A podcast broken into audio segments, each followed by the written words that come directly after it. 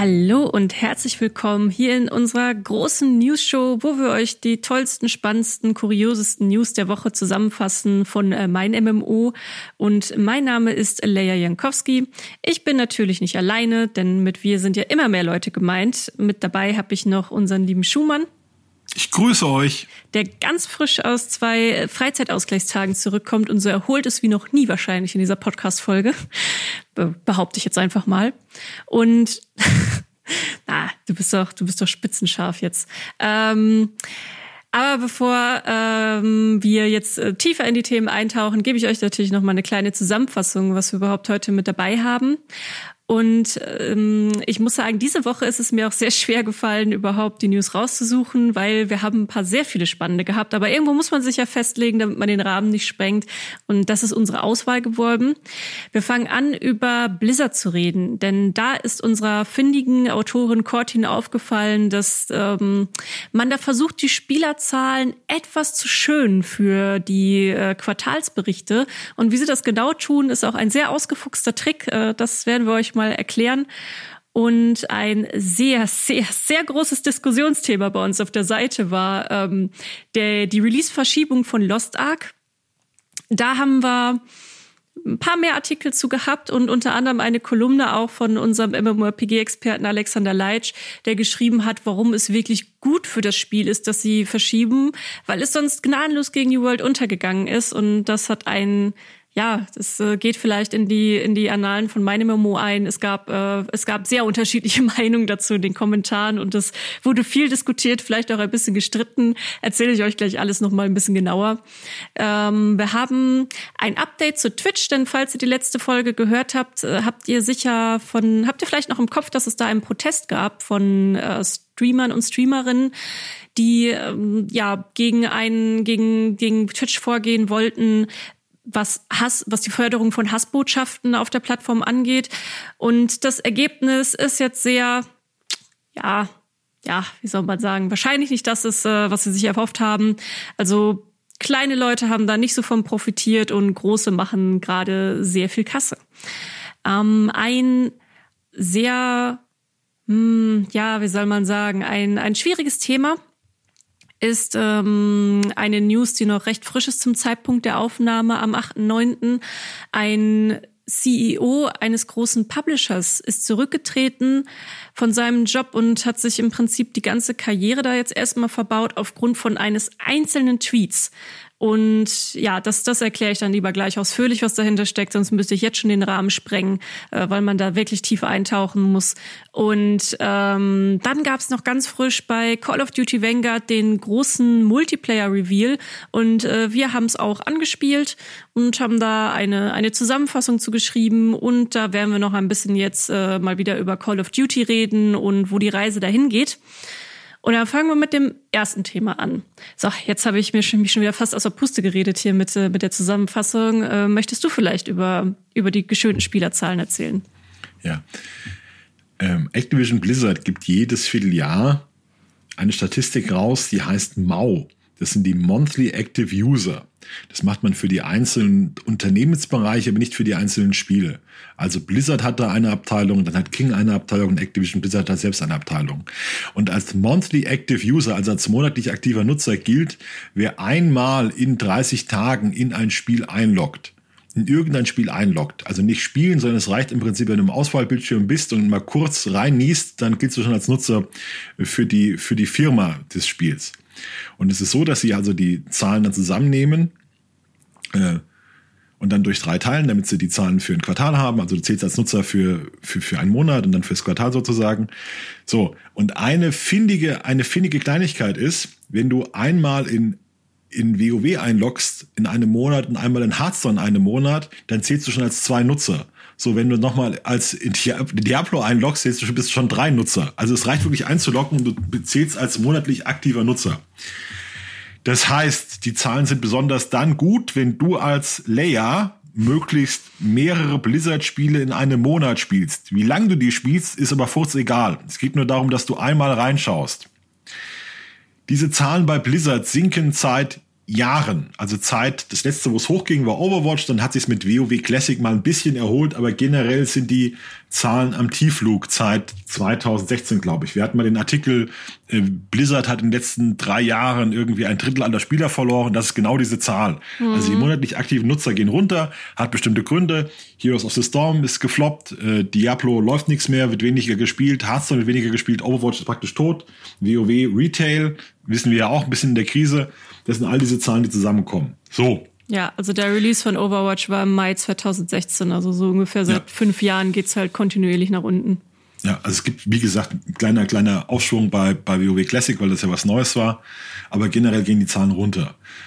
Äh, und das ist natürlich für Investoren kein gutes Zeichen. Also wenn du jedes Jahr, jedes Vierteljahr siehst, sind wieder Millionen Leute weg oder äh, wieder so und so viele tausend weg, das kann, das kann man genau verfolgen, ist natürlich kein gutes Zeichen.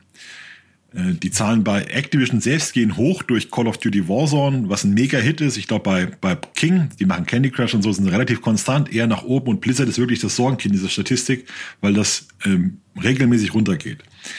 Jetzt hat Blizzard einen neuen, einen neuen Modus gemacht, also ein neues, neues Angebot gemacht.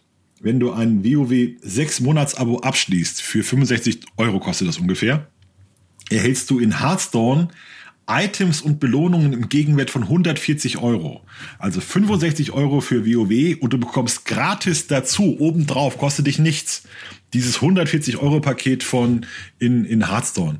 Kostet dann aufgestellt, was das genau ist. Es ist dann ein Gaming Pass, es sind viel, viele verschiedene Kartenpackungen.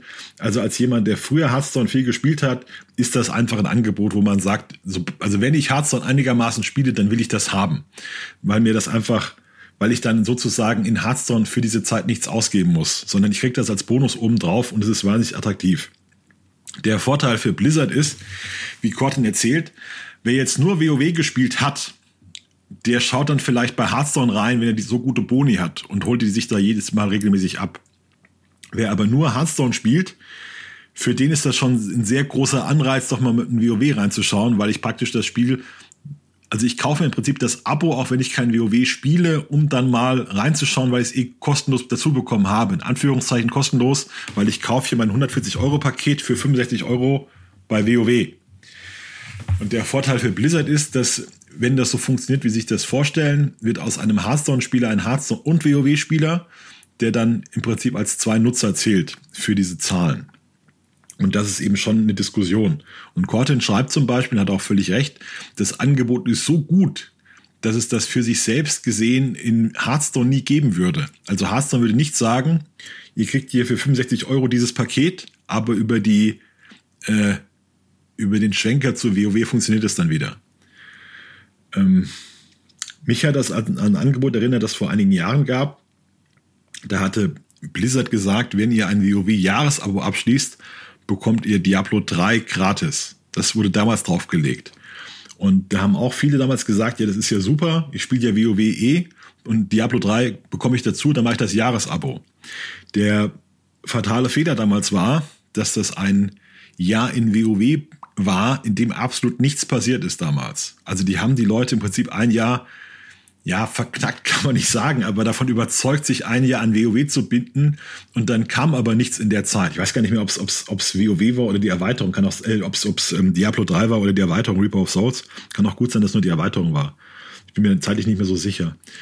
Äh, auf jeden Fall hat man damals gesagt, hat man sich auch nachher entschuldigt, das war also keine gute Aktion. Da hat man auch gesagt, ja, wir wussten ja nicht, dass in WoW so wenig passieren würde. Es war eigentlich anders geplant, zeitliche Verschiebung und so weiter. Aber ich habe das damals zum Beispiel wirklich als einen, einen sehr cleveren, aber auch sehr unfairen Move fest, festgestellt, habe ich empfunden von, von Blizzard, weil man im Prinzip dann gesagt hat, also ich weiß noch die Diskussion, ich habe die in meiner Gilde verfolgt, na ja, ich spiele ja eh ein Jahr WoW durch und wenn ich da gerade das Spiel krieg, dann ist es gut dass aber dann ein Jahr lang gar nichts kam und man vielleicht normalerweise nach sechs Monaten gesagt hätte, hier ist es mal gut, ich mache mal Pause, ich spiele es eh gerade nicht, ich spare mir mal die 60 Euro.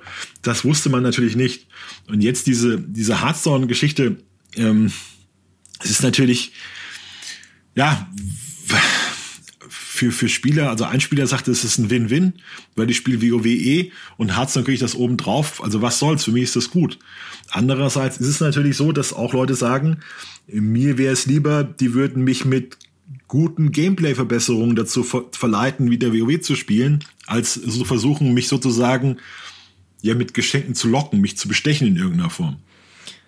Ja, also die ganz genaue Rechnungen und Aufzählungen, die findet ihr dann auch in dem Artikel von Cortin. Der heißt, so verzweifelt versucht Blizzard seine Spielerzahlen zu steigern. Wenn ihr das googelt, dann findet ihr den Artikel natürlich sofort und könnt euch das mal genau in der Aufschlüsselung angucken. Ähm, man muss natürlich sagen, an sich mit äh, ja, Studios, die mehrere Spiele haben, ist das in der Regel auch normal, dass es irgendeine Art von Cross-Promotion gibt. Also ähm, das bezieht sich dann aber oft zum Beispiel auf irgendwelche Skins oder so. Also wenn du jetzt da dieses, äh, dass deine deine Accounts cross verlinkst oder dieses eine Ding noch machst, dann bekommst du ein Skin-Paket für Spiel X und für Y bekommst du dann auch ein Skin-Paket oder irgendeinen anderen Vorteil. Also das ist ja so an sich nix nix Ungewöhnliches, ne? Aber das ist tatsächlich schon, wie ich mir die Rechnung dann auch noch mal so genau angeguckt hatte, was da eben alles drin steckt. Ich, ich spiele jetzt kein Hearthstone, aber ich spiele halt Magic und weiß eben auch, äh, wie wie hoch das Bedürfnis ist nach Packungen und Packs zu öffnen, ist auch immer eine ganz tolle Sache, wenn man Kartenspiele in irgendeiner Form mag. Und das ist einfach ein verdammt reizvolles Angebot. Und ähm, ja, für die Leute, die eh beides parallel spielen, ist es natürlich so, oh cool, ich äh, habe ja eh mein Abo am Laufen und dann kriege ich halt den Gegenwert von 100 140 Euro im Kartenspiel. Aber für Leute, die wirklich nur das Kartenspiel wollen und mit WoW nix am Hut haben, ist halt 65 Euro ist dann schon eine Hausnummer für, ähm, ja, um dann die Vorteile genießen zu können. Also äh, da, da, fühlt sich das dann immer unfair an und dass man dann versucht wird, da in irgendwas reingezwängt zu werden, was man nicht will, auch wenn es natürlich in Wirklichkeit nicht so ist. Niemand zwingt einen, sowas dann zu machen, aber bei so einem guten Angebot fühlt es sich dann schnell so an. Ne? Strategisch ist das für Activision Blizzard sehr wichtig, das Battlenet. Die wollen die Leute in ihrem Ökosystem halten, sagt man. Also du willst eigentlich, das geht jedem Unternehmen so, du willst eigentlich wenn du Netflix bist, willst du, dass Leute Netflix gucken die ganze Zeit. Die sollen nur auf Netflix sein.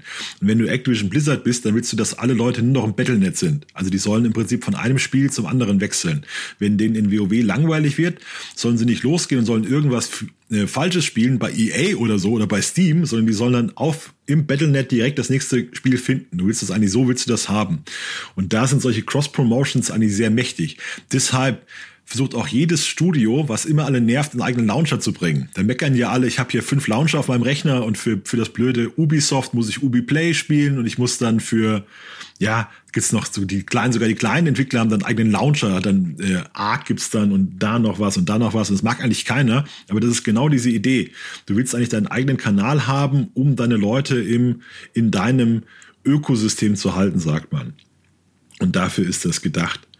Was ich persönlich eine Frechheit finde, ist, dass wenn ich in WoW spiele und wenn ich Hearthstone spiele, dass ich als zwei Nutzer gelte. Das ist ja völlig, völlig irrsinnig. Stell dir mal vor, die könnten ja durch dieses System könnten die ja mehr Spiele haben, als es überhaupt auf der Welt Menschen gibt. Ja, wenn, wenn jeder Mensch auf der Welt zweimal, dann hätten sie zwölf Milliarden äh, aktive Nutzer. Also völliger, das ganze System ist doch total schräg. Also normal würde es mir doch als Investor, wäre es mir doch wichtig, der lockt einmal ein Spiel bei Battlenet ein. Und wenn er da in zwei verschiedene einloggt, das ist mir doch wurscht. Das ist doch gar keine wichtige Information für mich. Ja, in der freien Marktwirtschaft ist das natürlich jetzt auch nicht ungewöhnlich, dass äh, man versucht, ja. wo es geht, auch nur seine Zahlen zu schönen. Ne? Also ähm, da, da müsste ich auch lügen, wenn ich sagen würde, äh, dass dass man selber so eine gängige Praxis nicht auch schon angewandt hat. Aber ja, man denkt ja, man denkt ja, das sind einzigartige Personen. Wenn die, wenn, ja. wenn das heißt, äh, wenn das heißt, Blizzard hat 13 Millionen Spieler, dann meint man ja, das sind 13 Millionen verschiedene Menschen oder wenigstens verschiedene Accounts und nicht irgendwie 7 Millionen Accounts, von denen aber 6 Millionen zwei Spieler einloggen. Ja. Also total Deswegen, ich, deswegen möchte ich gerade sagen, aber es ist natürlich so, ähm, dass man auch beim, beim Schönen sehr aufpassen muss, dass man es da nicht übertreibt. Weil wenn dann dein potenzieller Partner, deine potenzielle Partnerin irgendwie das mitbekommt, wo du geschönt hast oder eben auch die, die, die Ergebnisse dann nicht das sind, was du aus den versprochenen Zahlen sag ich mal, äh, erwartet hast, dann, dann sind, dann kommen die nur einmal und nie wieder. Ne? Das ist ja genau das gleiche auch wie bei uns mit, äh, mit Artikeln. Ähm, wenn ihr sagt oder wenn ihr das Gefühl habt da draußen, ja, Clickbait ist ja so ein, so ein toller Fang, um die Zahlen noch umzutreiben. Nö, haben wir auch nichts von. Weil wenn jemand nur auf einen Artikel klickt und dann merkt, das ist gar nicht das, was ich erwartet habe, dann ist der auch sofort wieder weg.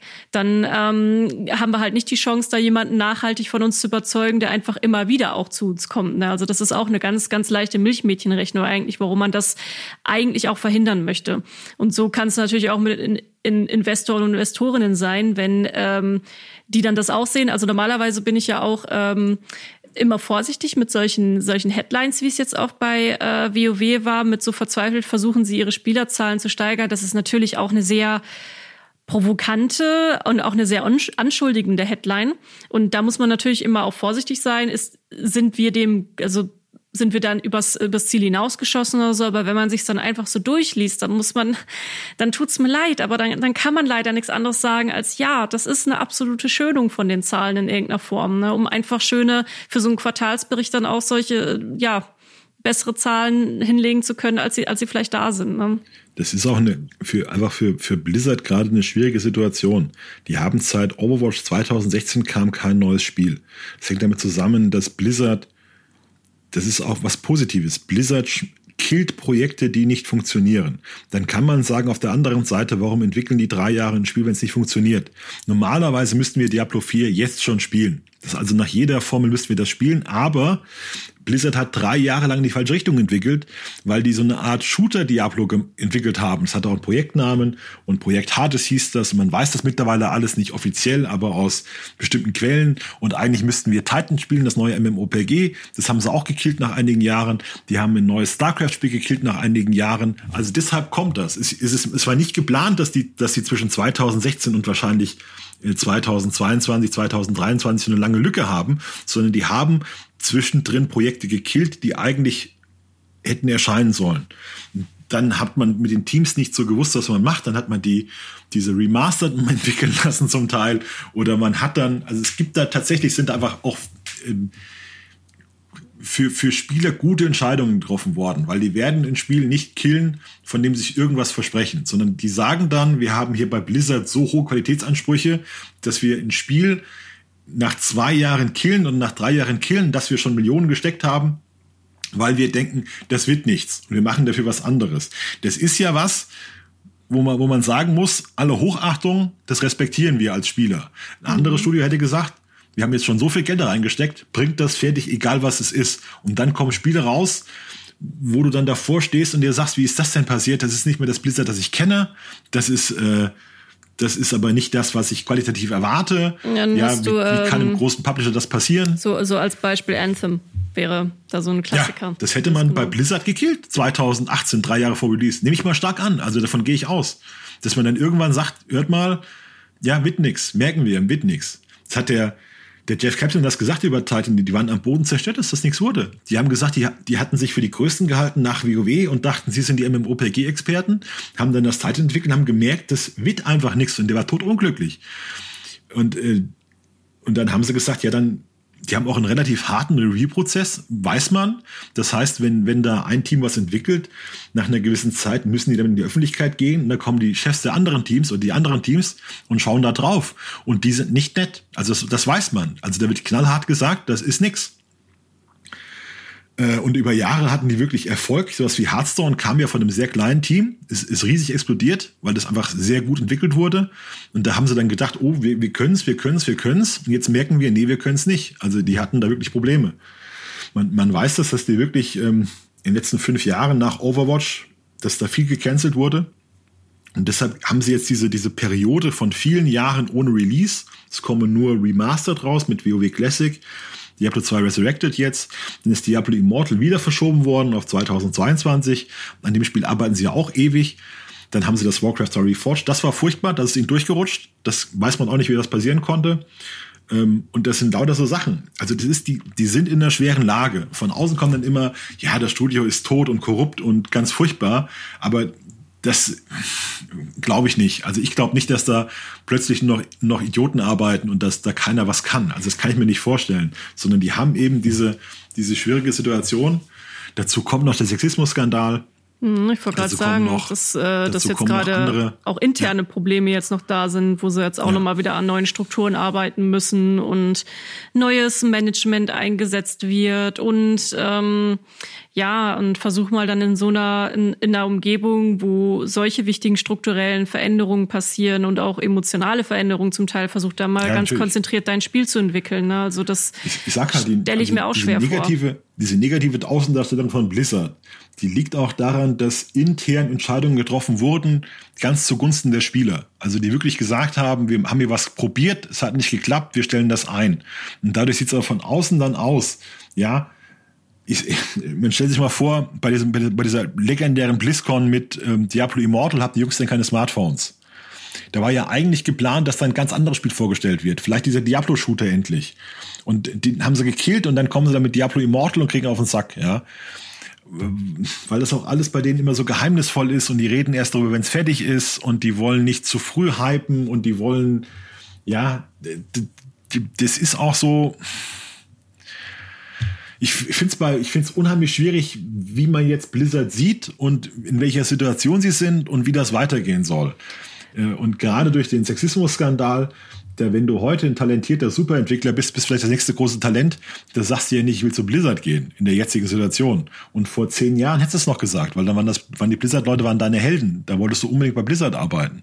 Das ist ja für so ein Unternehmen, ist es auch unheimlich wichtig, dass du die besten Leute als Nachwuchs bekommst, dass du immer wieder hochtalentierte Leute bekommst, die nachrücken. Die haben auch richtig krasse Bewerbungsprozesse. Also das weiß ich. Ähm, also ich gebe dir vollkommen recht, dass es auch von außen total schwierig ist zu beurteilen.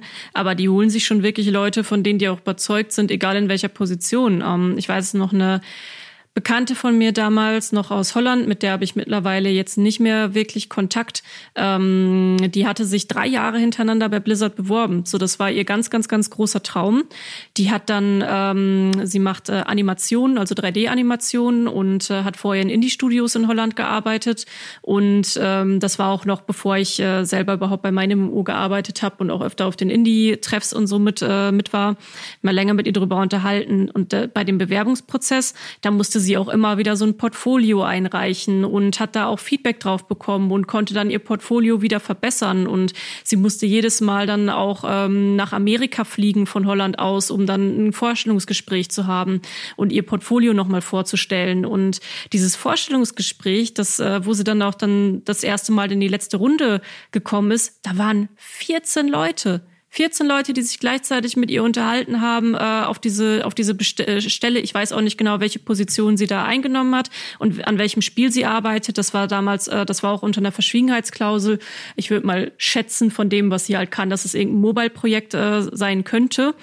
Ähm, ich sag, wir haben halt heute nicht mehr wirklich Kontakt und äh, ich, ich habe noch nie ein Vorstellungsgespräch gehabt, wo mehr als maximal drei Leute saßen. Also zwei ist ja noch okay und normal und aber wenn ich mir vorstelle, du sitzt da wirklich alleine und 14 Leute gucken, starren dich an und du musst deine Arbeit vorstellen und zeigen, wer du bist und das hat drei Jahre gedauert. Also und da geht's nicht um eine Leadership-Position oder so, die sie gemacht hat, sondern halt einfach nur 3D-Animateurin oder Animation halt äh, bei, bei Blizzard. Du merkst halt zur Zeit, ist Blizzard in einer Situation, wo sie gar nicht mehr gewinnen können, weil alles, was sie machen, wird jetzt negativ beleuchtet, wird negativ gesehen. Ja. Auch so ein Angebot jetzt. Wenn ja alles super laufen würde, ja, wenn, wenn, wenn Blizzard gerade einen Lauf hätte, wenn gerade Diablo 4 erschienen wäre, wenn Overwatch 2 wie viel Millionen Spieler hätte, dann würden wir sagen, ach guck mal, Blizzard, ja, die sind ja clever, die nutzen das noch, um da intern Netzwerken zu betreiben und das noch zu machen und die Spielerzahlen steigen ja und das ist ja alles gut. Und wenn sie es halt so machen, dann wirkt es wie, äh, Blizzard ist jetzt verzweifelt, Blizzard versucht jetzt noch irgendwas zu schön. Ist für, für Blizzard eine ganz schwierige Situation, die sie natürlich auch selbst verdient haben, haben sich selbst eingepockt. Das ist, hat ihnen ja keiner angedichtet von außen, sondern der Sexismusskandal, die mangelnde Qualität bei, bei WoW, das ist, sind ja reale Sachen, die sich auch nachvollziehen lassen. Ja. Interessanterweise, oh, Entschuldigung, ich dachte, du wärst fertig. Ich finde halt, was man wirklich Blizzard, was ich Blizzard übel nehme, ist, dass sie aus WoW so wenig gemacht haben im Laufe der letzten 15 Jahre. Da war einfach mehr drin. Das ist seit zehn Jahren äh, liegt das relativ brach, seit Lich King behaupte ich, mit, mit wenigen Lichtblicken. Und das muss jedem MMOPG-Spiel in der Seele wehtun, dass man aus diesem Genre dass man da so wenig gemacht hat bei Blizzard, dass man so wenig Innovation hatte, um das weiterzumachen, sondern dass du das WoW behandelt wird wie ja wie eine Cash Cow, muss man sagen. Ja, relativ wenig Aufwand reingesteckt, viel rausgezogen. So macht man das mit etablierten Produkten, wenig in Technik und Entwicklung, viel rausziehen, viel machen. Das ist bei WoW, ist das so gelaufen in den letzten Jahren. Das ist für das ganze Genre schlecht und das kann man Blizzard tatsächlich vorwerfen. Wobei sie jetzt im Moment, glaube ich, auch zu, wieder zu hart in der Kritik stehen. Ja, also wahrscheinlich wäre es gut für sie, wenn dann auch die Beobachtungslinse auf sie einfach mal so ein bisschen den Fokus woanders hinrückt und sie wirklich sich, man, ich glaube, man kann schon so krass sagen, innerlich erstmal wieder heilen müssen von all dem. Also die Mitarbeiter und Mitarbeiterinnen heilen, das, das, das ganze System dahinter heilen, das neue Management sich erstmal einfinden und ähm, teilweise vielleicht auch noch mal ins Reißbrett gehen mit, wo wollen wir eigentlich die nächsten Jahre hin, wer wollen wir sein, wer sind wir überhaupt aktuell und ich glaube tatsächlich, dass sie auch mal so ein, so ein bisschen Ruhe brauchen, um, um ja, einen Heilungsprozess durchleben zu können. Es war eine Weile, war das mit, mit Epic so, mit Epic Games. Da war alles, was Epic Games gemacht hat, war furchtbar. Mit diesem, wo sie den Steam-Shop angegriffen haben, mit dem eigenen Epic Games Store. Und da war Tim Sweeney, war der große Bösewicht, der, ja, der ging aber gut, der ging aber da ging es weniger um Epic Games, sondern es war wirklich dieser Shop, der viele so genervt hat und Fortnite hat viele so genervt und da war das irgendwie, konntest du überall, wenn du da Fortnite nur gesagt hast, gingen Leute mit einem Messer auf dich los. Ja, oder mit bestimmten Streamern, ja, das ist dann auch, Ninja ist der Teufel und ach Gott, der macht uns alle kaputt und also du, du hast das irgendwie, dass sich das so, so aufbäumt und bei Blizzard ist es, glaube ich, ganz viel enttäuschte Liebe. Ja, also das, das Schlimmste ist immer, wenn du mal verliebt warst und dann hat sie dich verlassen und dann bist du aber richtig. Ja, also aber das schwenkt dann richtig um. Die fünf Phasen glaub, der Trauer. Ja, Blizzard braucht jetzt, also du sagst, die brauchen Ruhe, ich glaube, die brauchen auch Erfolge, weil es gibt keinen Ersatz für Erfolg letztlich und es muss jetzt Diablo 2 Resurrected muss gut werden, dann muss Diablo Immortal gut werden, dann muss Diablo 4 gut werden, das muss alles jetzt gut werden. muss einfach alles nur, die brauchen jetzt einfach nur drei Hits in Folge und dann ist wieder alles gut. Dann das ist auch, da, ich, auch, dann sind dann sind Spieler ja auch so, dass sie gerne vergessen. Also dann ja. dann machen die Probleme auch äh, äh, sind dann auch egal auf einmal, wenn die Spieler an sich unzufrieden sind mit den Spielen, dann sind auch solche internen Probleme, das ist es ist eine totale Doppelmoral, ähm, muss man so sagen. Beobachte ich auch oft, äh, wenn, wenn die Spiele schlecht ankommen, dann ist auch alles, was gemacht wird, böse und dann wird auch extra auf solche Sachen wie Crunch nochmal draufgehauen oder auf sowas wie den Sexismus-Skandal.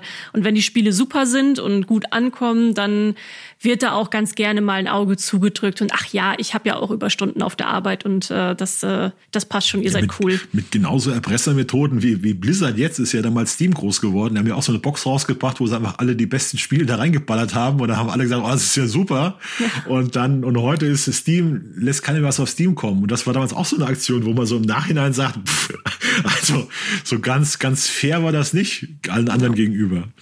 Also bei Diablo 2 Resurrected bin ich auf jeden Fall guter Dinge. Da konnte man ja jetzt schon die Beta spielen. Ich habe sie gespielt und ich glaube, das ist halt einfach ein gutes Remaster und das wird auch Leute abholen. Wir merken es ja auch am, am Interesse auf der Seite. Also ähm, im Moment äh, ist alles, was wir zu Diablo 2 irgendwie bringen, ist für uns tatsächlich auch ein Hit. Und äh, da werden wir auch dann tiefer in die Berichterstattung gehen, weil wir halt einfach sehen, es kommt gut in der Community an, die Leute interessiert es, die haben Bock drauf. Also das, das sind für mich natürlich dann auch immer gute Indikatoren, ob ein Spiel wirklich äh, Interesse erzeugt, ob es erfolgreich sein kann oder nicht. Und ähm, ja, ansonsten muss man ja wirklich jetzt gucken mit Immortal und ähm, vier, wann die mal kommen und ob sie gut werden und ja. Aber da bleiben wir natürlich am Ball. Ich würde zum nächsten Thema gehen. Ähm, wir bleiben im Bereich MMORPG. Ich habe es ja vorhin in der Zusammenfassung schon mal angeteasert. Ich kann auch gerade schlecht drüber reden, ohne zu lachen. Und ich hoffe, es nimmt mir keiner übel, weil es einfach auch schön war zu beobachten. Ähm, Lost Ark habt ihr sicher irgendwie, falls ihr interessiert an MMORPGs seid oder an äh, Hack and Slash und äh, das alles verfolgt habt, sicher mitbekommen, wurde verschoben, sollte ursprünglich jetzt noch im Herbst rauskommen, 2021 hieß es die ganze Zeit.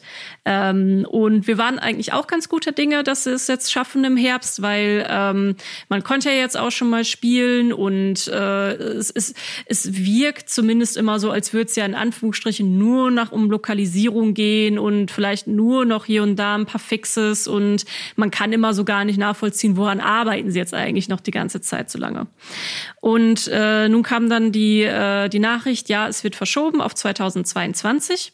Und äh, wie wir alle wissen, äh, gerade auch wenn ihr diesen Podcast fleißig hört, wir reden oft drüber, New World kommt jetzt noch Ende September, Beta kommt jetzt auch demnächst nochmal eine offene Beta mit einem Release. Und da hatten wir so ein bisschen bei uns in der Redaktion diskutiert und gesagt, boah, eigentlich ist zwar doof für Leute, die sich auf Lost Ark freuen, ist auch doof für, für Lost Ark selber. Ähm, also schade, dass man es jetzt nicht spielen kann, aber eigentlich ist es eine gute Sache, dass sie verschieben, strategisch wichtig, äh, weil sie nächstes Jahr einfach mehr Luft zum Atmen haben, weil das Interesse liegt einfach gerade bei New World. Und äh, da hatten wir dann gesagt, okay, Alex, ähm, der ja auch beide Spiele begleitet, schreibt doch äh, eine, eine Kolumne dazu, äh, weil der auch selber zu dieser, also er hat diese Erkenntnisse auch gehabt und wir haben dann so ein bisschen hin und her überlegt und ähm, die äh, Kolumne war dann, Amazon musste Lost Ark verschieben, sonst wäre es gegen New World untergegangen. Ja, und ähm, ich habe mir hier auf meinem Spickzettel äh, einfach mal dazu geschrieben, Tod und Morgstark in den Kommentaren ähm, weil dann kam die Diskussion, es, es, es kam auf einmal hoch, als dass, dass, dass wir vielleicht Lost Ark den Erfolg nicht gönnen würden und äh, wir total New World Fanboys und Girls sind und ich möchte in diesem Podcast auch mal gerne versichern, nein, es ist nicht so, dass wir Lost Ark doof finden.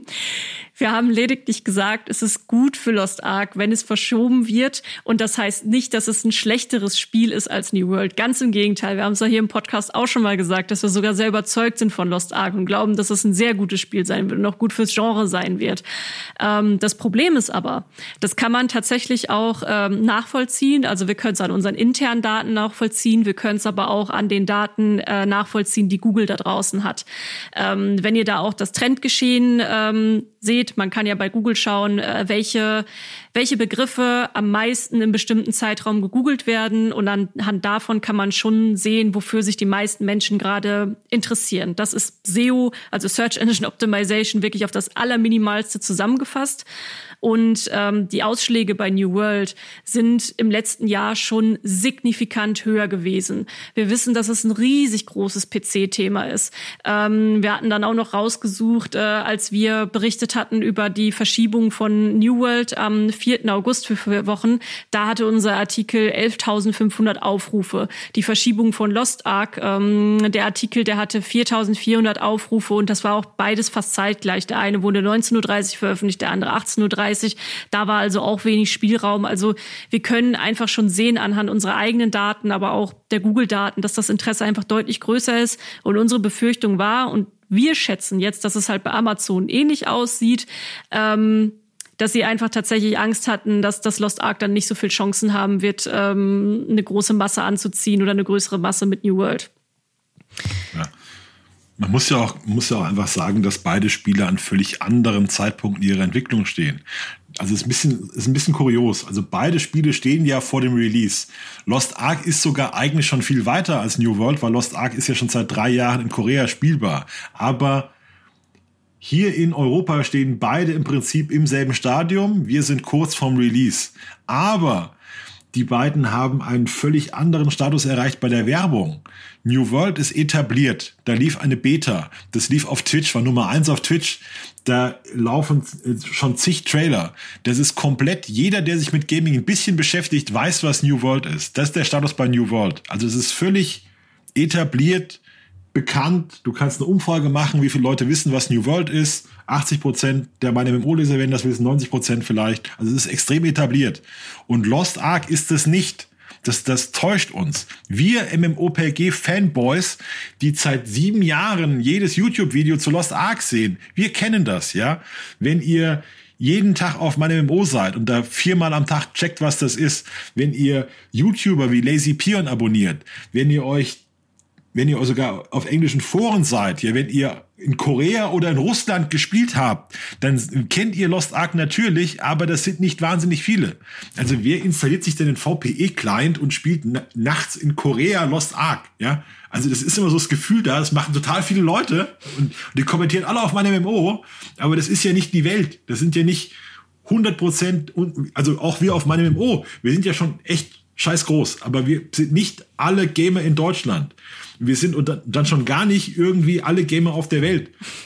Sondern man muss halt wissen, wir äh, gibt es so einen kleinen Kreis, diese Bubble, das sind die Gaming-Interessierten, dann gibt es eine kleinere Bubble, das sind die MMOPG-Interessierten und in dieser winzigen Bubble gibt es dann nochmal einen ganz winzigen Teil von Leuten, die Lost Ark kennen. Und New World ist von Amazon, da schreibt dann auch mal irgendwie der Spiegel drüber oder dann kommt mal was äh, auf, auf Rocket Beans oder kommt da was und du erreichst einfach unheimlich viele Leute weltweit. Und Lost Ark ist noch diese kleine Kapsel von eingeweihten Fans, die das spielen. So, und die kommen dann so ein Kommentarforum bei uns und sagen, ihr habt sie nicht alle, Lost Ark ist doch das viel bessere Spiel. Natürlich würde New World gegen unser Spiel untergehen, weil wir ja besser sind. Aber wir haben halt gesagt, zum jetzigen Zeitpunkt ist Lost Ark ein etablierter Name, den viele Leute kennen. Und Lost Ark ist das einfach nicht, sondern Lost Ark ist nur in einer relativ kleinen Bubble bekannt.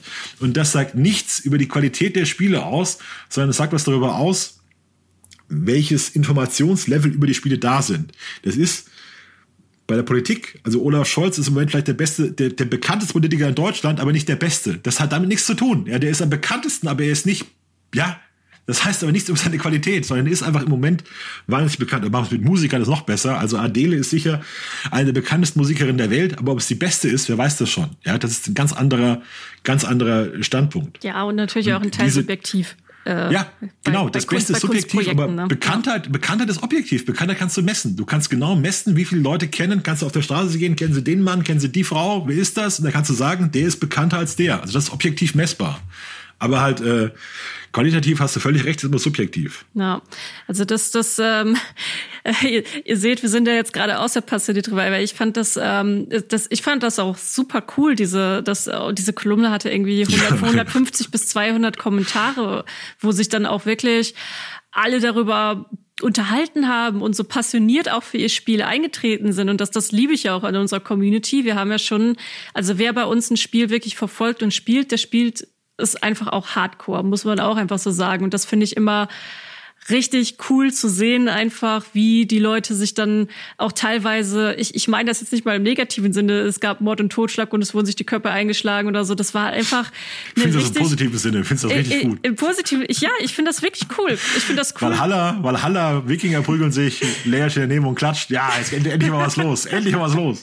Ja, aber ich, das, das finde ich einfach auch so schön im Gaming. Also bei, bei Filmen oder Büchern oder so hast du das ja teilweise auch so sehr passionierte Fans und sehr viel Leidenschaft Leidenschaft und ich finde es einfach schön zu sehen, dass Leute sich so passioniert über was unterhalten und es ist ja auch äh, keiner groß ausfällig geworden. Also das ist ähm, nur so ein bisschen. Vielleicht so ein bisschen an ein paar Stellen, was aber auch moderiert wurde, aber es hat sich ja trotzdem in Grenzen gehalten und das das liebe ich, also das liebe ich auch einfach an dem Job, also Kommentare lesen, gucken, wie, wie passioniert ihr da auch immer wieder drüber redet. Ich finde das einfach toll. Mir macht das Spaß. Unser Chef hat auch schön erklärt, warum das nicht geht. Also warum New World jetzt nicht kommen kann. Also unser Chef David, der äh, kennt sich ja vor allem. Ja, warum Lost Ark jetzt nicht ja, kommen kann. Cool, Er sagt, weil das Werbefenster auch zu ist. Also du kannst jetzt nicht einfach Stimmt. sagen, du bringst das Spiel raus und schaltest jetzt ganz viel Werbung, weil jetzt keiner mehr Werbung frei hat. Also sogar wenn Lost Ark käme und würde sagen, wir geben euch hier ganz viel Geld, schaltet mal Werbung, würden wir denen sagen, nee, geht nicht, es ist schon komplett ausgebucht, alles, wir haben gar keinen Platz mehr für euch, weil es kommt Battlefield, es kommt Call of Duty, es kommt New World und die werben alle auf den Plätzen, die ihr jetzt haben wollt und ihr seid zu spät dran. Also ich glaube, durch die Verschiebung von New World um einen Monat ist auch einfach das Zeitfenster für, für, äh, für Amazon selbst zu, jetzt zwei Spiele innerhalb von wenigen Monaten rauszubringen. Ja, ja, So stimmt, hätten sie noch ein bisschen Platz gehabt. Da wäre vielleicht, jetzt startet hier bei Lost Ark startet die Beta, glaube ich, im November. Das was, worauf man sich freuen kann als Spieler. Und du brauchst einfach mehr Zeit. Ich habe ja schon mal gesagt, wenn Lost Ark noch kommt, dann werden sie ein ganz kurzes Release-Fenster haben, ohne große Vorberichterstattung, einfach rausknallen.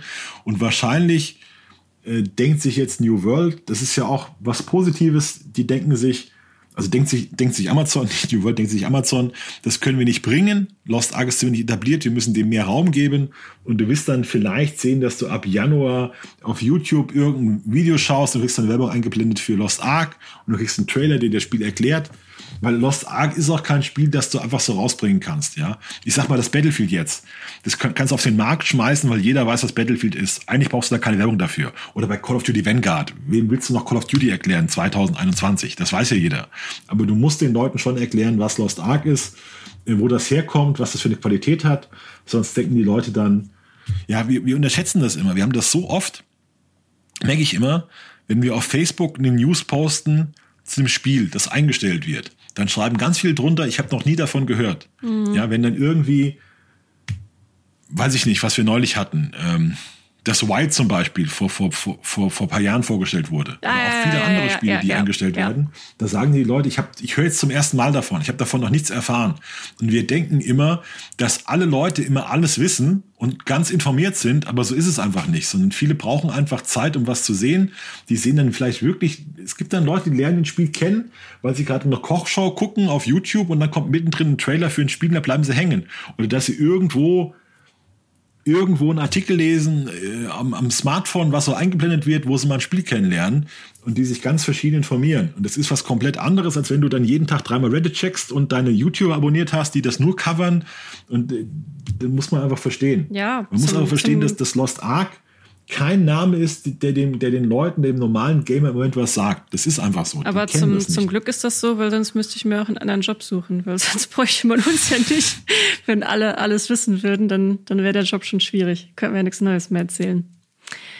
Ähm, aber genau, also ähm, aber New World kommt dafür, wie gesagt, ich kann auch verstehen, wenn Leute jetzt, äh, die sich schon ganz doll auf Lost Ark gefreut haben, wenn ihr jetzt traurig seid, dass es nochmal verschoben ist, aber ja, gut, es ist manchmal im Spielebereich so, gerade gerade auch noch zu Zeiten der Pandemie sind wir auch mit sehr viel Verschiebungen haben wir leben müssen und ähm, es findet sich bestimmt auch was fürs als Zwischendurch-Häppchen es ist für Lost Ark auch wirklich besser. Also wenn ja. die mal im Februar 2022 erscheinen, das ist jedes Mal eine ganz tote Zeit. Und ich weiß noch, es war damals, wo Anthem rauskam, 2019 in Division 2, da hatten die den Spielemarkt für Monate für sich alleine, weil sonst nichts da war. Na, die waren, glaube ich, im März damals, ne? So ja, oder Februar, Februar, März. Februar, März so das, Release so, ja. das kann schon sein. Ja. Ich glaube, eins kam im Februar und eins im März raus damals. Das ist so ein Release-Zeitfenster, wo du auch den Gaming-Markt für dich alleine hast, wo sonst wenig passiert. Und da kann es sein, dass so ein Spiel wie Lost Ark das sonst untergehen würde. Also ich sag mal, Swords of Legends Online, das kam jetzt auch so mittendrin. Das ist auch ziemlich untergegangen, weil die gar keinen Raum hatten, um sich groß zu entfalten. Äh, und jetzt gegen New World wäre es, also bin ich völlig der Ansicht von Alex, gegen New World wäre es einfach untergegangen. Das ja, hat jetzt ja. keinen Platz gehabt, um ja. zu wirken, um sich zu entfalten. Ja. Ähm, weil du, du brauchst auch eine Beta-Phase. Du, du brauchst dann Zeit, bis sich das rumgesprochen hat, bis sich das, bis das Streamer finden. Ja, bis, also Februar, Februar, März ist ein tolles Release-Zeitfenster für, für, für Lost Ark. Äh, aber jetzt, glaube ich, jetzt ist einfach zu voll. Also wenn wirklich alles rauskommt, was, was angedacht ist, ist jetzt gerade kein Platz. Ja, vor allem hast du da dann auch schon wieder so eine Phase, wo dann New World auch wieder ein bisschen mehr abflachen wird, wenn dann so die, die erste Flitterwochenphase vorbei ist. Ähm, also ich, ich denke auch, also auch wenn es euch jetzt vielleicht gerade traurig macht, dass ihr noch ein bisschen auf Lost Ark warten müsst, aber wir sind schon davon überzeugt, dass ihr dann wahrscheinlich auch länger was von Lost Ark habt. Also versucht es nicht so traurig zu sehen. Ähm, Twitch, da gehen wir jetzt hin. Ähm, da hatten wir schon letzte Woche über den Protest berichtet und du hast einen Artikel geschrieben, wie das denn jetzt überhaupt gelaufen ist. Äh, aber vielleicht fasst du noch mal ganz schnell zusammen, was, was überhaupt der, der, der Bestand des Protestes war, warum es den gab und warum davon jetzt eigentlich nur die Großen profitiert haben. Hm. Es haben sich einige kleine Streamer zusammengeschlossen und haben dazu aufgefordert zu streiken, also einen Tag lang nicht auf Twitch zu sein. Das hatte den Hashtag A Day of Twitch, also einen Tag weg von Twitch sozusagen. Und die Streamer haben, haben gesagt, sie wollen sich gegen die sogenannten Hate Raids aussprechen. Da werden Bot-Armeen auf kleine Streamer gehetzt, die sie beschimpfen und die da Stress machen. Und es trifft vor allem Angehörige marginalisierter Gruppen, also äh, ethnische Minderheiten, Schwarze, Schwule, also Schwule sind keine ethnische Minderheit, aber es ist eine marginalisierte Gruppe, um das klarzustellen, oder auch Frauen werden oft davon betroffen. Und die haben eben gesagt, Twitch tut nichts, um uns zu schützen. Wir fühlen uns wehrlos. Wir wollen da ein Zeichen setzen, um das zu unternehmen. Haben sie zu diesem Streik aufgerufen. Das Spannende ist, wenn man jetzt schaut, wer daran teilgenommen hat. Alle großen englischsprachigen Streamer haben an dem Tag gestreamt. Bis auf wenige Ausnahmen.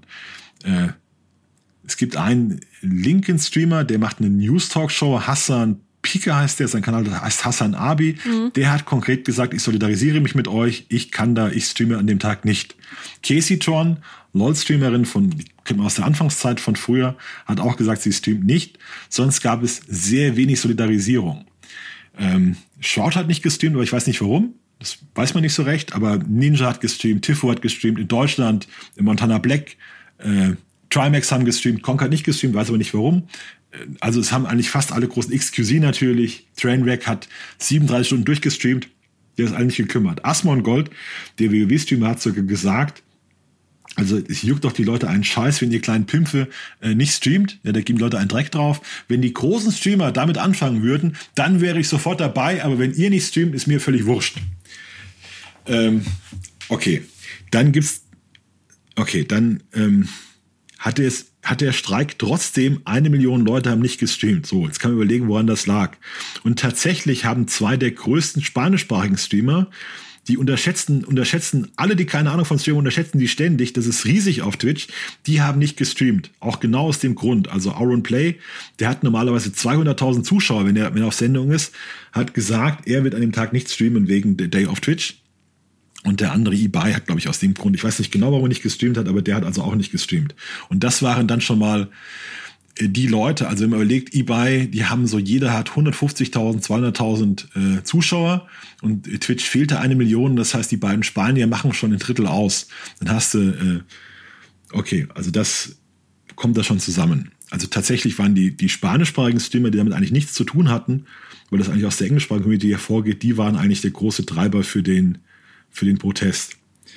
Ähm, noch eine kleine, kleine Pointe der im Vorfeld des Streiks haben zwei große Twitch-Streamer richtig dicke Verträge bei, bei YouTube bekommen. Mhm. Tim the Tatman und Dr. Lupo. Also die waren genau zu dem Zeitpunkt auch nicht mehr auf Twitch zu sehen und die hätten auch nochmal zusammen um die 50, 60.000 ausgemacht, weil die eine Woche vorher noch gestreamt hatten und jetzt an dem Tag auch nicht.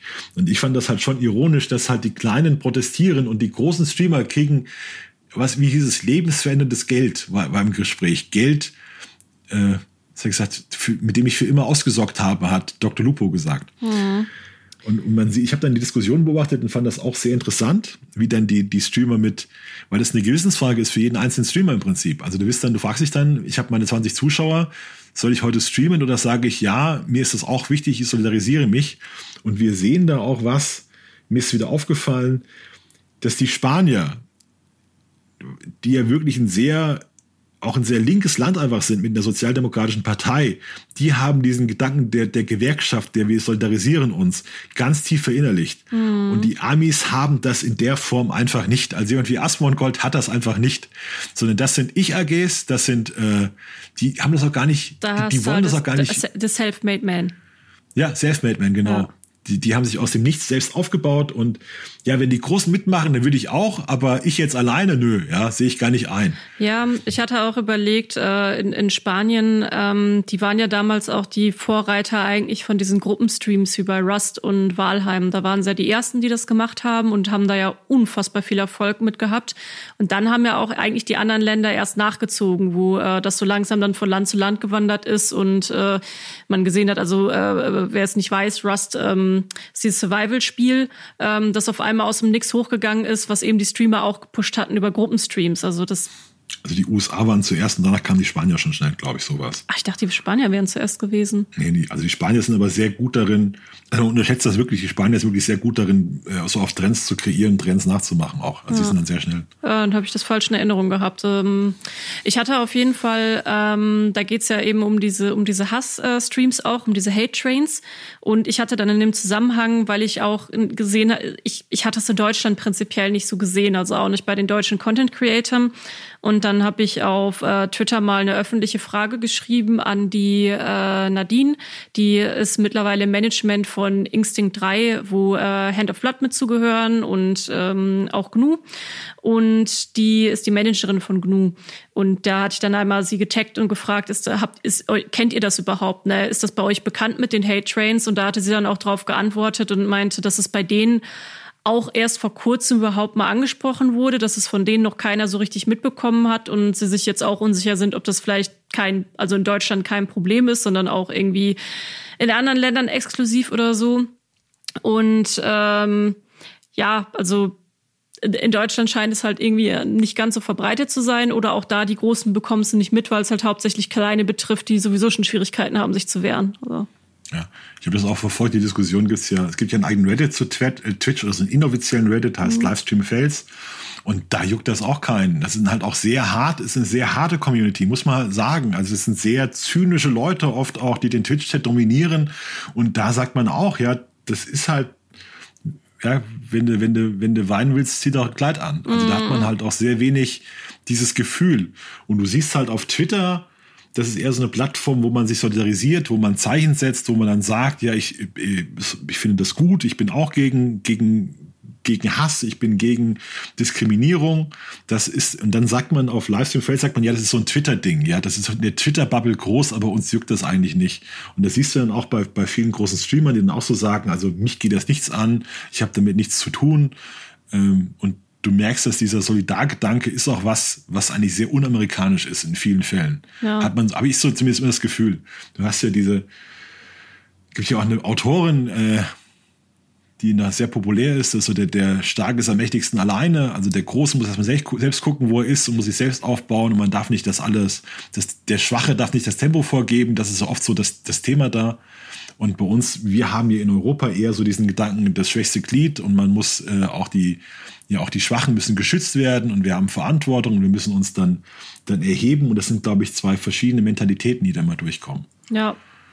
Ist aber auf jeden Fall muss man, ich finde es halt ironisch, dass der, dass der Erfolg dann vor allem von den Spaniern kommt und die USA kriegen das immer gar nicht mit, dass es die Spanier überhaupt gibt. Also ich lese dann immer Artikel darüber, wo dann steht, ja, Hassan Pika hat da gestreikt, der hat ja 30.000, das war schon mal wesentlich. Und dass da die, die riesigen spanischen Streamer, das kriegen die gar nicht mit, die, ja, die englischsprachigen. Bei dem, bei dem, Für die ist die Welt dann sehr, sehr begrenzt auf, wer unsere Sprache spricht. Bei dem Hassan muss man auch noch sagen, dass der auch Polit-Streamer ist. Also der ist ja jetzt nicht unbedingt auch äh, äh krass bekannt nur, nur für, für Gaming-Streams oder so, sondern der arbeitet auch politische Themen oft äh, sehr verständlich für ein auch etwas jüngeres Publikum auf.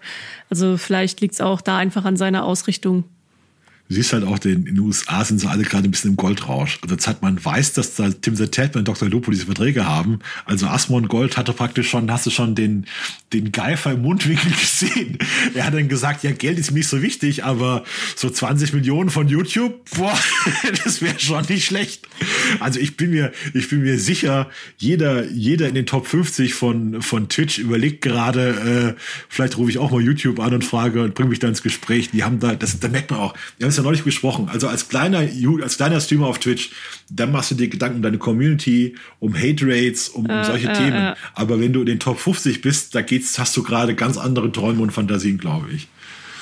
Was wahrscheinlich auch ähm, in, in unserem, in einem kapitalistischen Modell ganz normal wahrscheinlich ist. Äh, du hattest ja vorhin schon Twitter angesprochen und äh, dass Twitter eben auch nochmal so seine eigene Blase ist.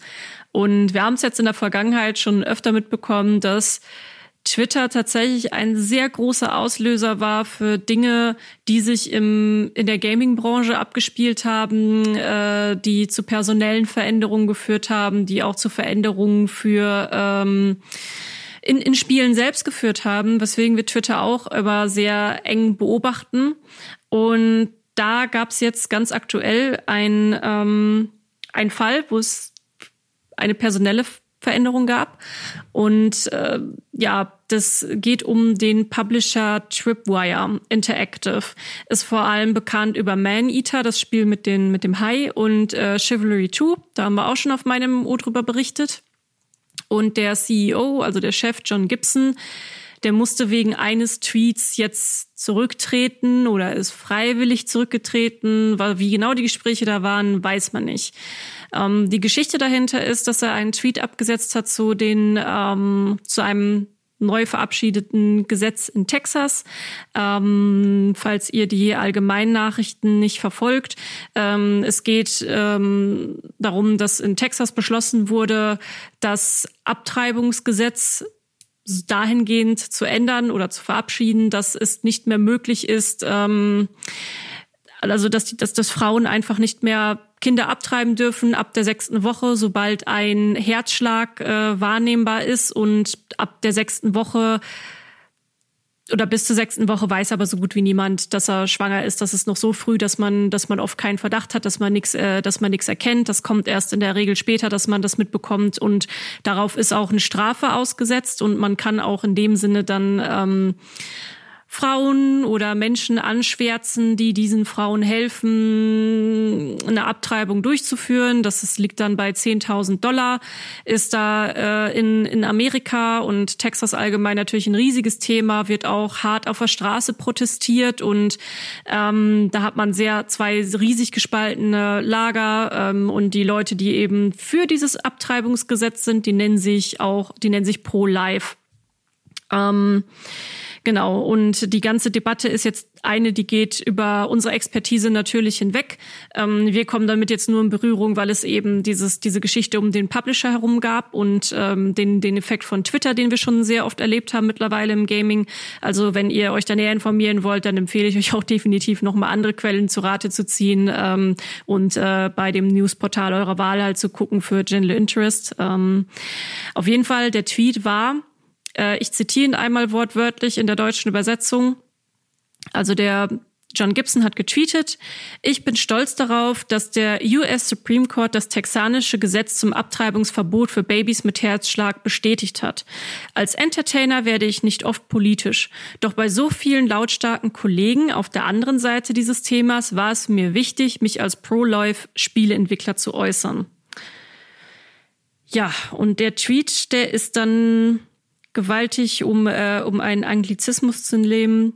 Es gab Backfire, also ähm, die sehr viele Leute aus der Branche haben sich sehr hart dann dagegen ausgesprochen. Ähm, es gab sogar ein Studio, das hat dann direkt den Vertrag mit dem Publisher gekündigt und auch äh, offen öffentlich sofort auch auf Twitter gemacht hier. Äh, wir sind äh, absolut dagegen, was äh, der CEO, der John Gibson eben gesagt hat und wir sehen das ganz anders. Also ähm, äh, sind da dann dann eher auf der Seite der Leute, die sagen, ähm, das ist eine Beschneidung im Bestimmungsrecht auch der Frauen und auch was sie mit ihrem Körper machen. Das ist so die Gegenseite und und äh, es gab auch andere Größen aus der Branche, die sich dazu geäußert haben. Und ja, das ist dann auf Twitter um die, um die Welt gegangen. Und letztendlich Ende vom Lied war, dass äh, nur einen Tag später hieß es dann von dem von Tripwire Interactive selber oder dem Publisher, dass sie nicht mit dem übereinstimmen, was ihr CEO da getwittert hat. Und im gleichen Atemzug kam dann die Nachricht, dass er zurückgetreten ist von seinem Posten und übergangsweise ähm, Alan Wilson übernimmt, einer der Mitbegründer des Studios. Und äh, ja, wie gesagt, ein Tweet. Ich habe mich auch gefragt, wie ich zu dem Thema stehe. Und ich denke, ich würde mich als Mann dazu überhaupt nicht äußern. Weil ich das gar nicht nachvollziehen kann, was in einer Frau vorgeht, die schwanger ist und wo dann auch viele sagen, wenn die abtreibt äh, oder wenn sie abtreibt, vielleicht ist da was vorgefallen vorher, vielleicht eine Vergewaltigung, vielleicht Inzest. Das wären Gründe. Also ich kann mir das einfach, ich kann mich da überhaupt nicht in die Situation hineinversetzen, wie, das zu entscheiden ist. Ich habe da finde das super schwierig. Was was man halt sieht ist ähm, wenn du sagst, du bist gegen das Gesetz, passiert dir nichts. Wenn du sagst, äh, du bist für das Gesetz, hast du halt Ärger. Das ist schon so, dass es dann Positionen gibt, die, ähm, die öffentlich funktionieren und die öffentlich nicht funktionieren. Ähm, das ist, sieht man, glaube ich, schon ganz deutlich bei dem, bei dem Thema. Und das ist halt, ja. ja, also Teil von dem Gesetz ist oder eine, eine Kritik von dem Gesetz ist, dass es nämlich da auch keine Ausnahmeregelung gibt. Also auch bei einer Vergewaltigung oder eben ähm, äh, äh, Inzest in irgendeiner Form wäre die Frau trotzdem gezwungen, das Kind auszutragen, ähm, auch unabhängig von ihrem Alter oder so. Äh, dass das äh, das, das ist auch ein ganz, das ist etwas, was sehr hart in der Kritik steht und es ist vor, es ist eben auch eine religiöse Debatte zum Teil, weil ähm, das auch sehr, sehr christlich oft geführt wird und man, also viele, ein paar Leute hatten dann auch bei dem John Gibson noch ein bisschen genauer nachgeforscht und haben dann äh, noch auch noch mal veröffentlicht, auch noch mal auf Twitter, dass er auch in verschiedenen Spielen schon biblische religiöse Botschaften mit äh, eingebaut hat und sich da eigentlich auch schon als Pro-Lifer irgendwo ähm, veräußert hat. Ich habe es mir jetzt nicht im Detail genau angeguckt, ähm, ehrlicherweise. Ich, ich äh, habe das dann auch nur die die Auflistung davon gesehen. Es ging da um Lieder, die da waren, bestimmten Lyrics und so und ähm, ja, das ist etwas, was wir eben beobachten, was auch für uns teilweise schwierig in der Berichterstattung wird, dass eben Gesellschaft, politische Themen, ähnlich wie es eben auch bei Filmen ist, ähm, bei Filmen aber schon viel länger, spielen einfach eine immer größere Rolle. Ähm, es es wird, wird auch mehr darüber debattiert. Da, da fällt ja auch das, das Ganze mit runter, mit äh, ja Diversität in Spielen zu pushen. Und äh, ich, ich möchte mich jetzt selber auch gar nicht zu dieser, zu dieser Thema Abtreibung oder so äußern, weil das ist, äh, das, das geht auch ganz, ganz, ganz weit weg von, von, von unserer Kernkompetenz. Ähm, es, es geht mir jetzt vor, vor allem darum, nochmal über die Auswirkungen auf die Spielebranche zu sprechen, weil da haben wir unsere Expertise und unsere Kompetenz und da, da möchte ich mich auch drin bewegen. Und ähm, das ist für uns dann teilweise, wie gesagt, auch schwierig, weil wir sind dann auch ähm, vor vor fünf Jahren war es auf jeden Fall nicht noch nicht so stark wie jetzt in den letzten ein, zwei, drei Jahren, wo diese Themen auch immer wichtiger werden, wo es auch, wo wir auch merken, dass es Spieler und Spielerinnen teilweise wichtiger wird, ähm, dass sie schon auch sehen möchten, dass das Spiele sich äh, entsprechend positionieren oder nicht positionieren. Also bei, bei äh, Call of Duty und Battlefield, äh, nee, bei Call of Duty vor allem jetzt auch wieder äh, Zweiter Weltkrieg, ganz großes Thema. Oh, da sind weibliche Soldatinnen, also äh, Frauen als Soldatinnen dargestellt. Und da gibt's dann auch wieder Leute, die sind dagegen. Und das ist, wir müssen uns jetzt auch in den letzten Jahren öfter mit diesen Themen auseinandersetzen und beschäftigen, weil sie eben auch Einfluss auf die Communities und, und Branche an sich nehmen. Und das ist ein starkes amerikanisches Thema einfach. Ja. Also die, die äh, Spielepresse oder die, überhaupt die, die Gaming-Communities sind sehr stark von den USA geprägt und die USA sind zutiefst zerrissenes Land in der Form, die wir hier nicht kennen. Also die SPD und die CDU liefern sich nicht solche Debatten auf, auf dieser Ebene, sondern da geht's, diese haben sich ja, sind sich ja im Menschenbild sehr ähnlich. Es gibt so eine minimale Abweichung, was man anders machen will. Und das Menschenbild in den USA zwischen Demokraten und Republikanern geht weit auseinander. Da haben ja auch jeder hat dann seine eigene Nachrichtensendung Verbrennungen und du hast ein sehr vergiftetes Klima untereinander. Und das führt dann dazu, dass solche Debatten mit einer Intensität geführt werden, die wir hier gar nicht kennen. Also bei uns ist dann die, die Abtreibungsdebatte ist bei uns, ob eine, ob eine, Ärztin Werbung dafür machen darf oder ob sie dafür belangt wird, wenn sie das öffentlich anbieten. Das ist unsere Abtreibungsdebatte in den letzten Jahren und nicht, äh, nicht auf diesem, nicht in diese Intensität und auf diesem Niveau. Und was man aber sagen muss, äh, Twitter ist echt ein furchtbares Medium für sowas. Also mhm. Twitter, da kannst du jemanden zum Geburtstag gratulieren und kannst sagen, wie es dir gerade geht und kannst ein Essen hochladen, wenn du es fotografiert hast. Aber für ich bin pro oder gegen Abtreibung, Gottes Willen, ja, also einfach nicht furchtbares Thema. Weil Twitter ist echt, ich muss auf 140 Seiten, 140 Zeichen runter, ich darf nichts einschränken, ich muss jedes Wort auf die Goldwaage legen, ich darf eigentlich, ich habe keinen, keinen Freiraum für Nuancen. Wir wissen ja aus der Politik, dass Robert Habeck jetzt lieber auf Instagram Fotos postet, als da auf Twitter, weil das da immer auf den, weil es immer auf den Ärger, weil es Ärger gibt. Und es geht vielen so, dass du auf Twitter einfach, Twitter ist eine, eine Shitstorm-Maschine. Das ist wirklich so. Ja, ja. Das ist brandgefährlich, weil du alles da verkürzt. Und, und die Leute reißen so gerne aus dem Zusammenhang und alles muss dann immer zugespitzt werden. Und das ist so, ja, also ich finde es wirklich gefährlich. Ja, und das ist, wie gesagt, wir haben das tatsächlich in der Vergangenheit schon oft gehabt. Also, dass über Twitter dann ähm, sich die entsprechenden Entwickler und Entwicklerinnen irgendwie geäußert haben und das dann einfach knallharte Konsequenzen für die hatte.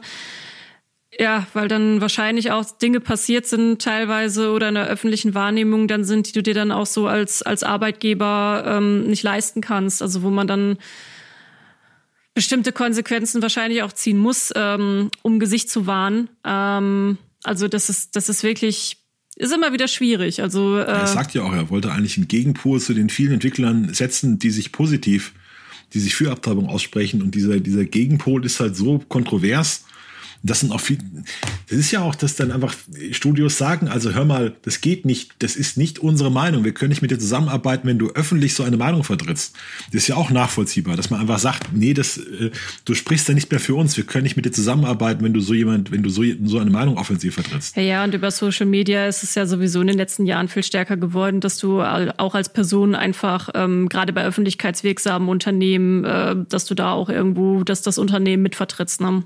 Das ist ja auch was, was, was ich unseren, unserem Team ähm, immer sehr nahelege mit, ähm, hey, passt mit Öffentlichkeit auf und passt mit Internet auf. Ne? Das, äh, da gibt's auch ich diverse halt Schulen zu. Das sollen, die Leute sollen doch einen großen, großen Beitrag für eine Zeitung schreiben, über vier Seiten, wo sie sich mit dem Thema beschäftigen, wo sie das für und wieder abwägen. Aber dann einfach zu sagen, ich finde das super, dass der, dass der oberste Gerichtshof so entschieden hat, ja, ich bin auch dafür. Ich, das ist halt dann dieses, dieses Zeichen setzen und so. Man, ich finde es unheimlich schwierig. Ja. Also wie gesagt, ich will mich zu dem Thema gar nicht, auch nicht groß äußern. Ich denke, da hat auch jeder eine Meinung dazu oder nicht. Ja, ja, das ist nur, wie gesagt, wir, wir sehen es, wir sehen es halt, dass es immer wieder eben äh, Konsequenzen in der Gaming-Branche hat und dass eben auch diese Themen trotzdem in den, in den letzten Jahren auch bisschen stärker vertreten sind und wir deswegen auch öfter damit konfrontiert sind. Ja, das ist halt auch, weil wir eben diese US-Blase übernehmen. Du siehst ja, ja, dass sich Twitter total an den USA orientiert und dass diese Themen dann in, nach Deutschland überschwappen und viele können damit gar nichts anfangen. Ja, du hast dann bestimmte Themen, ich will jetzt nicht groß anfangen, aber ja, es ist, ist einfach ein, ein kompliziertes Medium und wir haben da ganz komplizierte Wechselwirkungen in der USA auf uns in Deutschland. Und das, das, das merkst du. Also ist jedes Mal, der, das Gaming ist einfach ein Spiegel der Gesellschaft und die Themen, die es in der Gesellschaft gibt, schwappen immer wieder zu uns rüber. Ja. Wer da sagt, ich will aber hier Mario spielen und ich will da meine Schildkröten auf Schildkröten hüpfen und will mit dem Rest nichts zu tun haben, das wird halt immer schwieriger, weil das weil die Spiele von Menschen entwickelt werden, von Menschen gespielt werden, die haben menschliche Themen. Ja, ist halt ein, ein Kunstmedium. Ähm, ich habe Call of Duty gerade schon mal ganz kurz angesprochen im Zusammenhang, ähm, dass es da auch Soldatinnen im Spiel gibt und das teilweise ähm, auch kontrovers ist.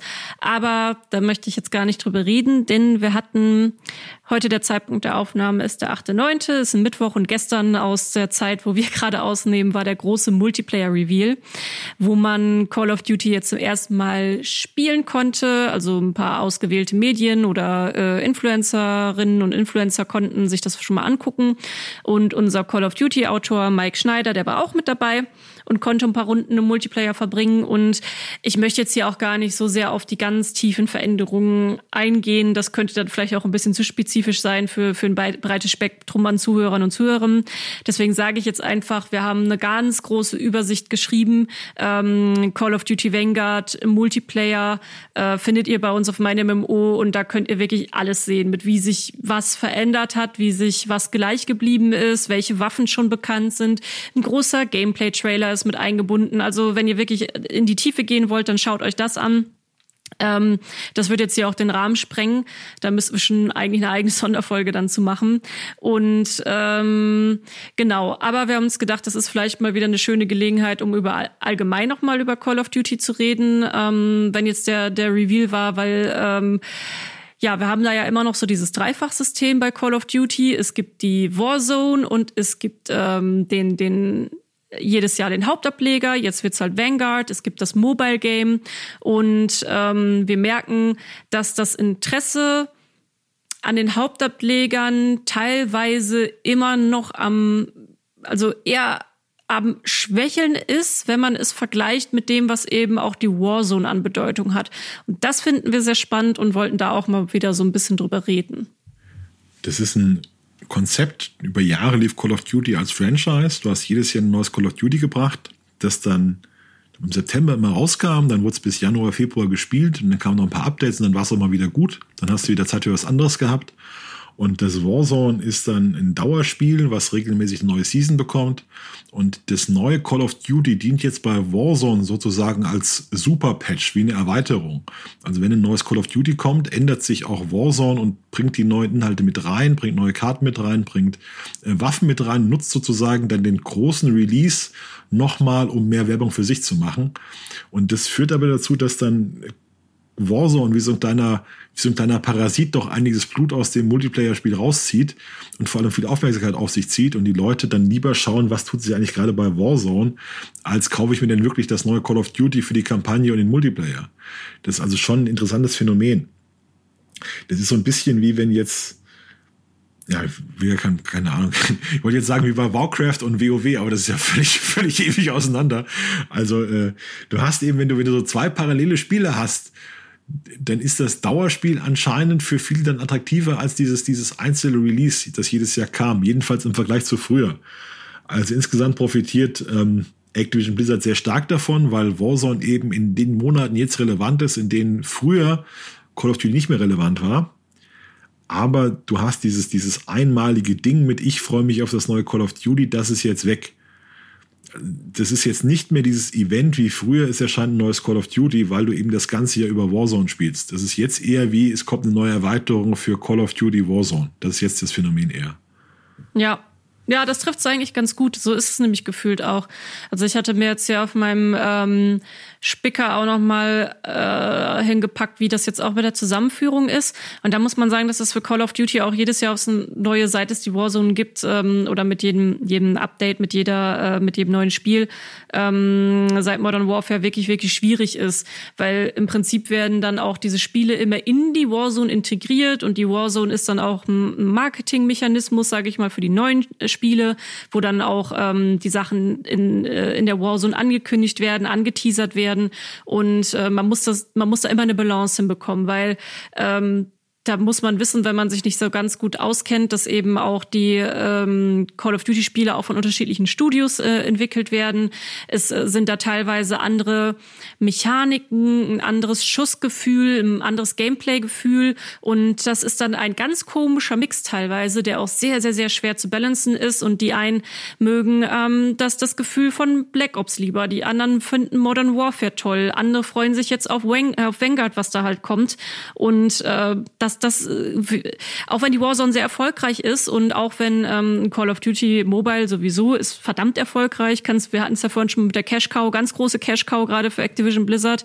Und äh, das, das, da gibt's aber auch immer wieder Konflikte ähm, dann unter den Spielern und Spielerinnen mit was, was jetzt eigentlich gut ist, wie es gut integriert ist. Und ähm, ja, da darf man jetzt halt auch wieder gespannt sein, wie gut dann diese Integration in die Warzone gelingt, weil das ist tatsächlich sehr entscheidend auch für, wie dann die Seasons laufen, wie das, äh, wie, wie viel gespielt wird, ähm, weil wenn das halt nicht stimmt vom Balancing her und äh, die, ja, einfach, dass das Gefühl dann wieder zu anders ist, dann, dann empfinden das die ja, dann fühlt es sich für viele immer wie ein Kompromiss an. Also irgendwie ähm, ist es okay, aber keiner ist so richtig happy damit. Das das ist immer so ein bisschen die, die Herausforderung dabei.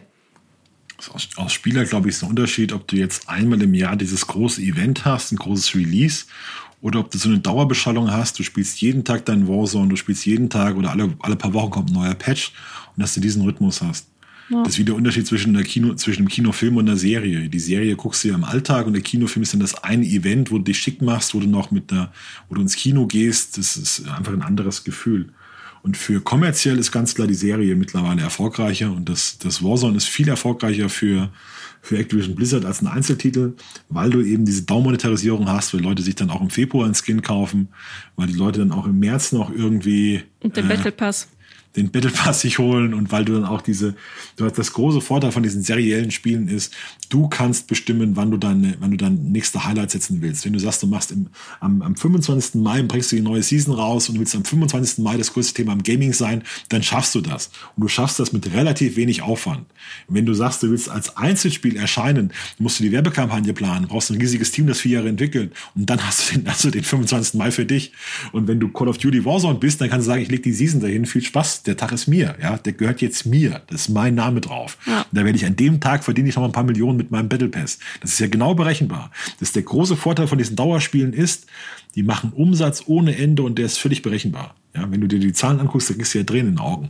Mit auch mit wie viel, mit wie relativ wenig Aufwand du dann viel Geld aus dem großen Spiel rausholst, indem du sagst hier, du hast hier diesen Super Skin von dem und dem und fertig. Ja, also das wird jetzt für uns zumindest ähm, so äh, von, von ein, ein bisschen von außen mit der, mit der Glaskuppel drauf betrachtet, wird das für uns vor allem eine sehr spannende Frage auch, wie sie es dann jetzt schaffen, Vanguard in die Warzone zu integrieren und wie glücklich letztendlich äh, Spieler und Spielerinnen damit sein werden. Ähm, ich spiele es halt ab und an mal so casual, dass mir die Unterschiede wirklich schon eigentlich kaum auffallen, aber von meinen Vielspielern im, äh, im Freundes- und Bekanntenkreis, da ist das schon immer ein sehr heißes Thema, gerade auch wie die Waffen integriert werden und äh, wie sich dann das, das Gefühl verändert auch in der, in der Warzone. Also es ist, das ist immer sehr spannend muss den Leuten das auch mal ein bisschen erklären, wenn wir immer reden, MMOs sterben. Das ist eigentlich dieses System, was Warzone jetzt macht. Das ist die Grundidee von MMOs, von MMOPGs, dass sie das ganze Jahr über relevant sind.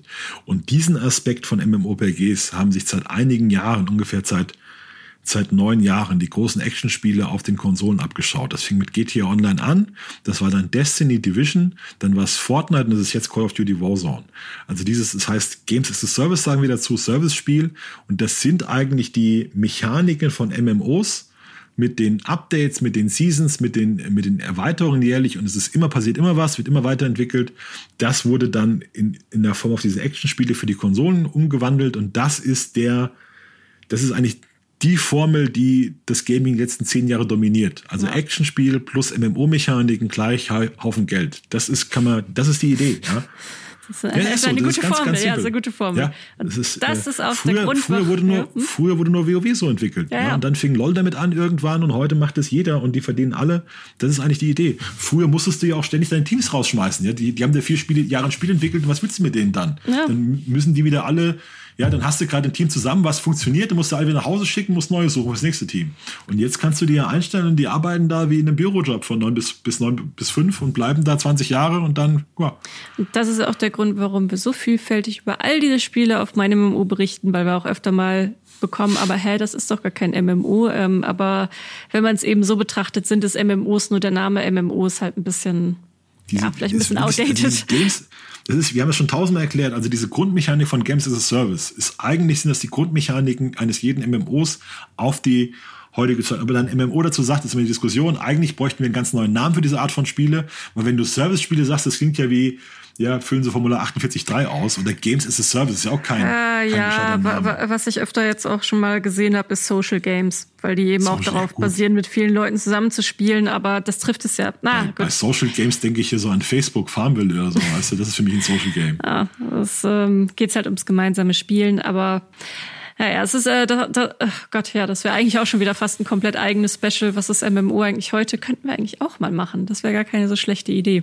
Ähm, wir sind nämlich. Brauchen wir noch so einen Puristen, der sagt, nein, das gibt's heute nicht mehr. MMORPG ist was ganz anderes. Ja, ja, den holen wir uns noch mit dazu und dann wird das eine, eine schöne, eine schöne Diskussion. Ähm, aber wir sind eigentlich schon wieder am Ende angekommen. Es geht immer so schnell und äh, ich könnte gerade noch über tausend Sachen weiterreden. Ähm, aber ja, das war unsere Zusammenfassung von heute. Ich hoffe, unsere Auswahl hat euch heute gefallen und dass euch der Podcast natürlich auch gefallen hat. Falls ihr vielleicht auch zum ersten Mal hier seid oder uns schon öfter gehört habt und uns noch nicht abonniert habt, dann wenn ihr mehr davon wollt, kann ich das empfehlen. Also abonniert uns einfach mal. Äh, wir sind überall da, wo es Podcasts gibt. Und äh, wir freuen uns auch immer über, über euer Feedback.